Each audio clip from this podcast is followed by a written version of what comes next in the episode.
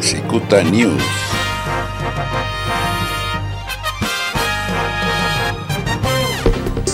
En Bolivia, un informe elaborado por el diario estadounidense The New York Times, publicado el sábado 22 de agosto y basándose en las nuevas estadísticas de mortalidad que ofrecieron las autoridades del gobierno boliviano, revela que el número real de muertes supera con creces los datos oficiales, lo que significa que el país andino atraviesa por una situación bastante crítica a nivel sanitario.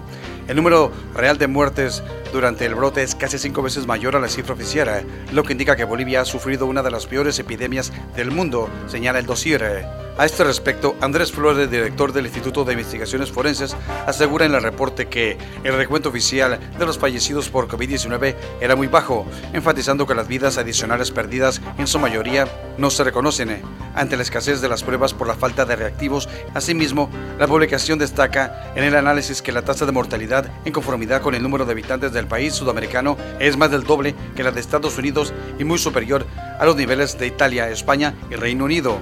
Desde junio, cerca de 20.000 bolivianos han perdido la vida por COVID-19, una cifra enorme si se tiene en cuenta que Bolivia es un estado cuya población apenas se sitúa en 11 millones de habitantes, de acuerdo con The New York Times. El Ministerio de Salud del gobierno anunció que la cifra de contagios diarios había bajado de 1.000 personas, situándose en 992. Sin embargo, dicho dato todavía no resulta nada halagüeño, pues el número de afectados por el brote vírico en el país andino es de 108.427 personas. Continúe en sintonía de Cicuta News Radio. En breve, más información. Cicuta News.